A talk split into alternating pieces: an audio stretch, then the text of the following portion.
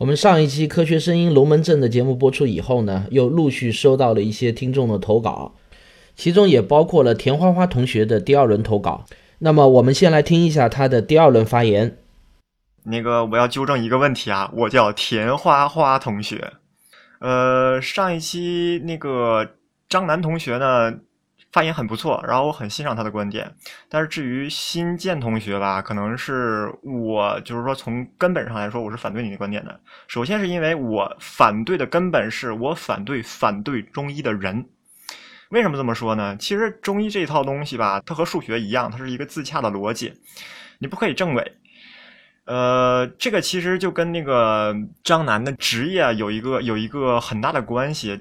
那个张楠的职业，总的来说就是有一个无罪推定原则，而这个科学呢，可能更多的是说，是说在做有罪推定原则，也就是说他要去证伪，而数学呢，它不可以证伪，所以它更多的是说我这里面只能证实，所以他是在做一个无罪推定原则，所以我俩讲的不是一回事儿，也无法说服对方。接着讲啊，我就这里我只是做一个逻辑推导。如果说数学不是科学的，然后它经过推导出来的东西，它这个东西到底是不是科学？好比就是说，我们数学推导出来了海王星存在，那这件事是不是科学？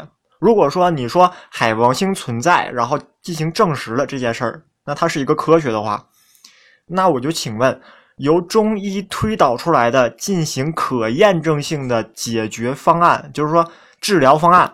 它是不是科学？然后这个问题又值得思考的。还有一件事就是，其实我在上一期看到一些观众啊，在下面一些评论，就是说，嗯，就是说我如果要持有这种态度，如何让科技进步？科技的进步不取决于我，我觉得哈，科技进步它取决于最顶尖的人才，就是例如牛顿啊、爱因斯坦啊这种大豪。反倒是我们呢，其实是在利于。各种的各种条件的驱使下，使得这个东西进行普及，在一定普及的情况下呢，会又有一个天才，然后站出来，然后对新的东西进行发起挑战。这个时候又产生了一次科技进步。这个就好比说啊，那个建建金字塔一样，就是说我们如果把底盘建得越大，那我们金字塔可能就垒得越高。但是金字塔垒多高，并不完全取决于我们底盘有多大。而底盘小的话呢，它也不一定就是说你这个金字塔一定垒不高，无非就是说你垒高了之后，很有可能一下子就倒，或者说垒到一定高度的时候，你就有一些，假如说一些突发情况会影响你整个系统的平衡。所以我的态度是表示比较保守，所以对待中医这件事儿呢，你没有那么必要激进。还有一个问题呢，就是说一套自洽的理论。然后就是因为它是错误的，我们就一定要废除吗？这样的想法其实万万不可有。为什么呢？因为这一套理论是经过千万人的去改善、去努力得到的。哪怕是说神学、巫医、中医，这都是一套经过人思维的一套产物。这一套东西都是说经过无限的迭代而而得出来的东西。有才能和资质特别优秀的人在往里面加东西。如果你说你仅在你现在的高度就反对所有有才能的人在这个系统里所添加让这个系统变得自洽的这件事儿，那你就得大错特错了。因为这一套系统完成起来，它就是一个很完美的艺术品或者说杰作。哪怕是说对我们以后也是有贡献的，它的价值最简单的来说就可以。假如说有一天。人类学家需要研究一个人类社会和人类思维研究的发呃发展方式和发展过程，那中医、神学、巫医，而这几套理论是处于科学高度之下，但是一套自洽的理论，它完美的验证了人类对一个自身的思维和问题的迭代的思考，那这样也许就对以后。研究人工智能、机器学习具有很大的帮助，那它的价值就不仅是对错了。所以你的反对就和四人帮时期说破四旧、砸毁所有的文物，那个时候激进派有什么区别呢？中医其实对错我们先放在一边儿，因为它自身的存在呢，可能更倾向于一些文化或者说社会性的一些东西。这一套自洽的理论，它早晚会被人证实是对是错。直到被证实这件事儿是对是错的那一刻之前，所有人。所有站起来挑战，并且没有完整的一套解决方案和证明理论的时候，那这些人和那个故事里说杞人忧天的那个人到底有什么区别呢？大家好，我是江苏徐州秦楼。这两天听大伙儿对科学探讨的红红火火，我呢也想来凑凑热闹。我们中国有一个误区啊，就是爱把科学当做正确用。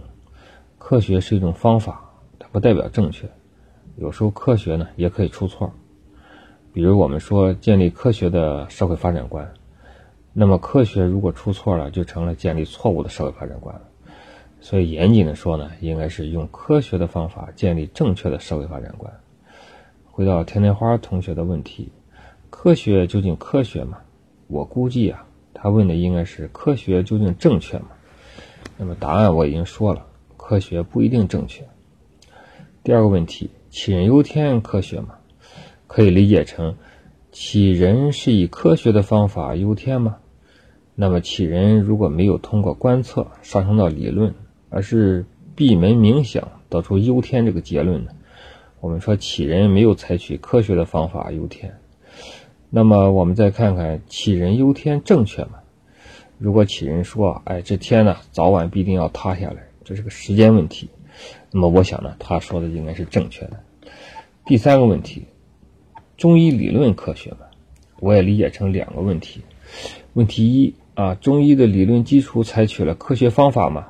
我们同样说，中医的理论基础是通过冥想产生的，它没有足够的实验依据。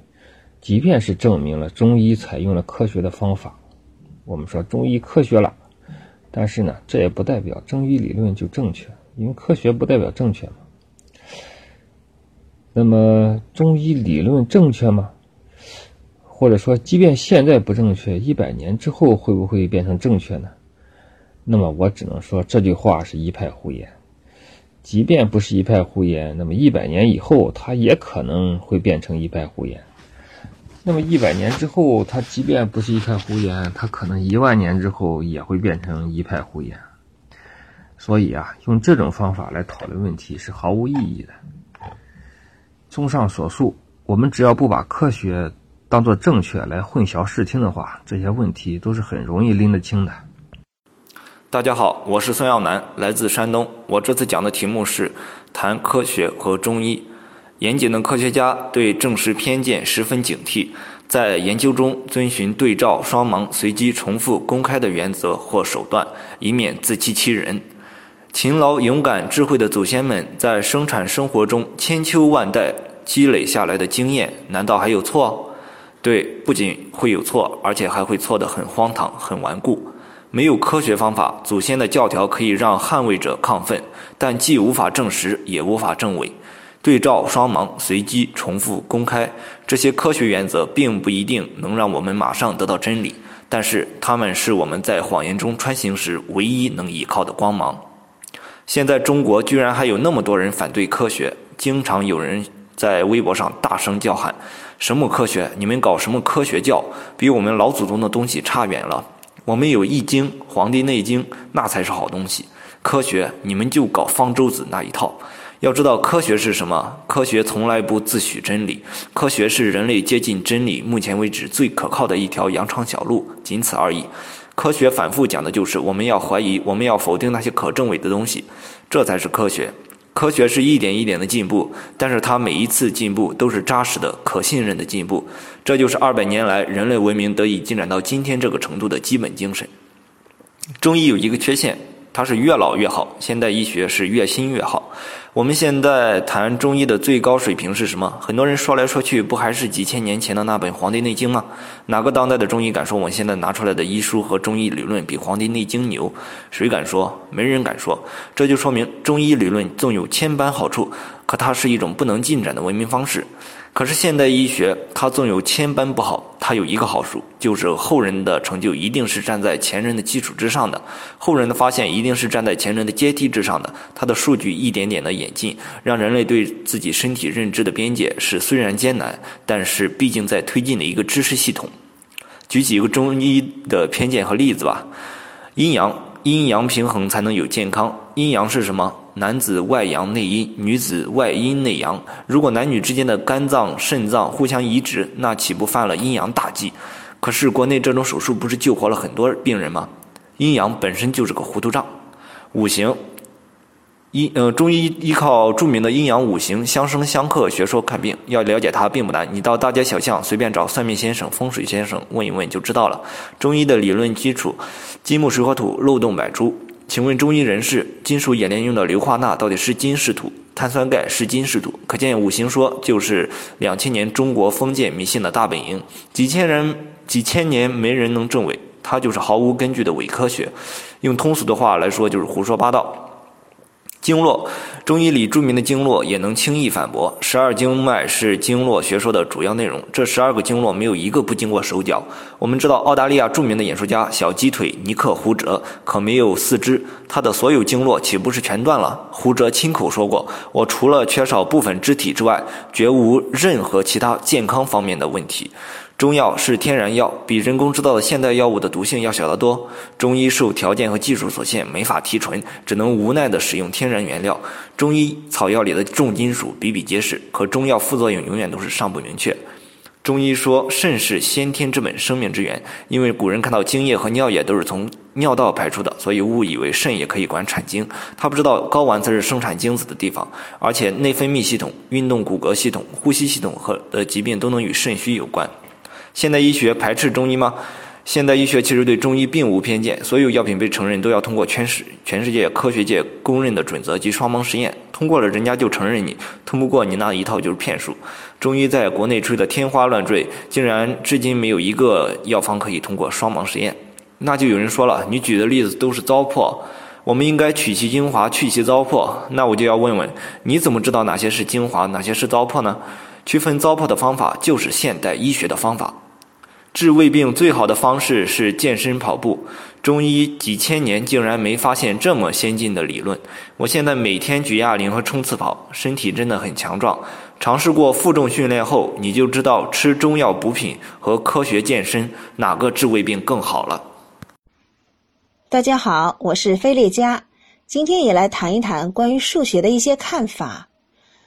数学是建立在若干个坚实的公理和公设基础上的。形式逻辑系统，我听到有人说公理是不可验证的，我认为这是一个误解。公理和公设都叫做不证自明，而不是不可验证。呃，我们试着以欧式几何来举例，它是建立在五条公理和五条公设上的。这五条公理是：一，等同于相同事物的事物会相互等同。二，若等同物加上等同物，则整体会相等。三，若等同物减去等同物，则其差会相等。四，相互重合的事物会相互等同。五，整体大于部分。五条公设是这样的：一，能从任意点画一条直线到另外任意点上去。二。能在一条直线上造出一条连续的有限长的线段。三，能以圆心和半径来描述一个圆。四，每个直角都会互相等值。五，若一条直线与两条直线相交，在某一侧的内角和小于两个直角，那么这两条直线在各自不断的延伸后。会在内角和小于两直角的一侧相交。从这里我们可以看出，公理是没有经过证明，但被当作不证自明的一个命题。公设呢，它的有效性是必须建立在现实世界的经验上的。那么，不管是公理还是公设，都可以非常简单的做出验证。因为人们找不到任何一个反例可以推翻它们，在数学中，只有这样的东西才能被认为是公理或者公设。除此之外的所有定理都是由它们为基础一步步推导出来的。我就讲这么多，希望得到大家的指正，谢谢。呃，我想说明的一点是呢，听上去似乎支持田花花同学的投稿并不多，那么这并不是我们刻意选择的结果。啊，正因为这样呢，我们也特别欢迎支持田花花同学的观点，以及大力支持和提倡发展我们祖国传统医学，也就是中医的观点。好，关于数学和医学这个话题呢，最后我要请出一位重量级的人物啊，就是我们科学史评话的吴金平老师，我们来听听他的观点。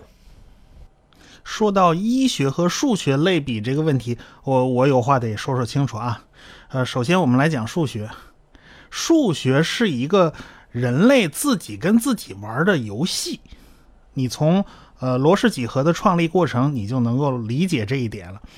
比如说，他开始是跟第五公社过不去，他觉得第五公社太长了，是不是可以用别的方法来代替啊？就用其他公式推出来。后来发现他推不出来，于是他想来想去呢，想到了反证法，就是说我假设过已知直线外一点。可以做出无数条线与这条直线平行。假如我设成这个样子，然后呢，我就用这个来来推出一套啊，我自己的这个几何学，看看会不会出现矛盾。如果不出现矛盾，我们就认为这个游戏是可以玩下去的。哎，那就说明没有问题。如果说是推出矛盾了，哎，那就说明我这个几何学是不对的，我不能这样改动第五公社。那。很有可能说明这第五公社是可以通过其他的公社把它推出来的，它并不是一个必须的条件。哎，于是罗巴切夫斯基就就这么干了。后来他连推了几十条定理，他发现没有一条是相互矛盾的，所以他自己生造出来的这个古怪的几何学是可以玩下去的。后来他长时间的不被人们接受嘛，但最后大家还是赞誉他是数学界的哥白尼。为什么？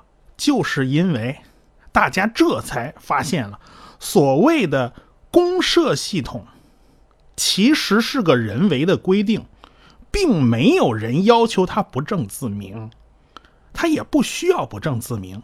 所以，数学就是个人自己设定了一套游戏规则，自己在那玩的一个游戏。你是不是玩来玩去都可以不违反游戏规则继续玩下去？你看你玩多久都行，这就是数学。所以，数学跟我们自然呐，跟什么乱七八糟都是没有关系的。从这一点上来讲，数学不属于自然科学。当然了，我们。科学这个名号啊，说白了只是个名分，是吧？我们一般来讲是认为数学是属于科学的，哎，但实际上你要按照这个呃波普的政伪学说来讲，它的确不属于自然科学。我只能这么说。我们当然我们放宽一点这个概念，我们可以说啊，数学属于科学，但是不属于自然科学啊，这大家明白就行了，是个约定俗成的说法。至于医学这事儿又麻烦了，因为医学不是简单的一个科学，医学包括医学部分，就是认知部分，就真正的我要认识疾病是怎么产生作用的，这是一部分。第二个，还有它是一门技术，啊，技术跟科学又不是一回事儿，它还是一个社会服务体系，这是三股东西纠结在一起的。一个复合，所以这事儿就不能简单讨论了。比如说，从科学认知的角度，那么中医显然是不符合科学规范的。但是你换个思路，从技术角度，技术角度是要产生作用，它并不要解解释，你解释不解释，我好用就得。所以从技术角度呢，往往是。对这个，我们脑子里所有的认知系统，我求个最大的边界啊！这个从最靠谱的到不那么靠谱的，我都可以接受。但是科学恰恰是相反的，科学是说我只能把我脑子里所有的认知系统，我求个最小的这个最可靠的这个集合。哎，那种稍微不靠谱的，我就得把它先踢出去，我只能放在一边哎，所以科学跟技术它那个取舍范围是不一样的。所以，医学是个混合物。你说它是技术呢，还是科学呢？最头疼的就在这儿。从中医它的认知体系来讲，它不属于科学，它是对自然界的认知，同时它是一门操作性的技术，它这几个属性都存在，所以它是呃面对自然的，面对现实世界的。但是数学就不是了，数学是一个自己关起门来玩的思维的游戏，它跟现实世世界脱节一点问题都没有，它可以跟现实世界不发生任何关系。我举例子啊，就是非欧几里得几何学，罗巴切夫斯基的几何，黎曼的几何，长时间内没有任何用处。数论有什么用处呢？什么用处也没有，它只是一套人为规定的游戏规则，我能玩下去，我玩多久都没有关系。到后来偶不留神发现，哦呦，黎曼几何。呃，可以用来描述相对论的时空啊，就是四维时空。哎，这才发现，这第一次发现这个东西居然还有用处。所以，这个我想这就是我对这两两者的一个认识。这两者放在一起对比，其实并不是那么特别合适，因为这是两码事。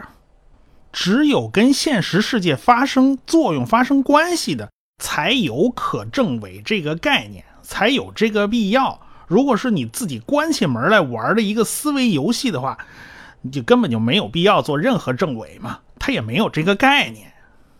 好，这就是我想说的，大概就说这么多吧。好，那么今天的节目就到这里。最后声明，呃，本次节目中的所有观点均代表个人观点，不代表我们科学声音的官方立场啊，哪怕是吴金平老师的发言。那么，如果你们也想参与我们的讨论，可以把你们的观点录制成 MP3，发送到科学声音的官方邮箱，是科学声音的拼音 at 幺六三点 com。我再说一遍啊，是科学声音 at 幺六三点 com。我们会选择精彩的发言，在下期节目中播放出来，让我们的听众也能听到您的声音。呃，但是我要特别提醒大家注意，有两点非常重要：第一，您在发言之前，请先表明您的身份；第二，发言的时间不要超过五分钟。如果达不到上述两点的要求呢，请恕我们不能采纳。好，最后欢迎大家踊跃投稿，我们期待您的精彩观点。我们下期节目再见。